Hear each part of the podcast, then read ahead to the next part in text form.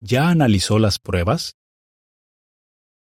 La creación espontánea es la razón por la cual existe el universo. Stephen Hawking y Leonard Lodinow. El gran diseño. Traducción de David Joe Miravent, 2010. Dios creó los cielos y la tierra. La Biblia. Génesis 1.1. ¿Creó Dios el universo y la vida? ¿O surgieron por sí solos?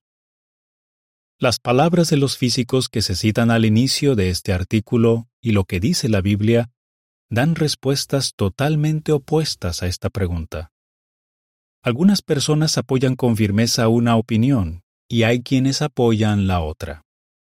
De hecho, mucha gente defiende intensamente sus creencias en libros muy vendidos y programas de televisión. Por otro lado, muchos no saben bien qué pensar.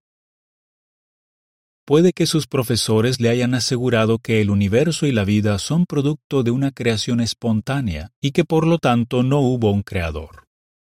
Pero, ¿le dieron pruebas convincentes de que esto sea así?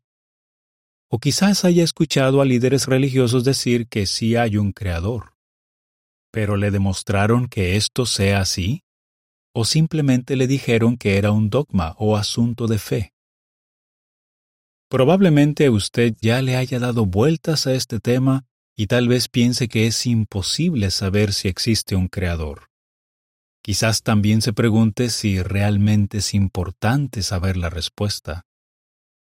Esta revista presentará algunas pruebas que han convencido a muchos de que existe un creador. Luego explicará por qué es importante saber cómo empezó la vida. Fin del artículo.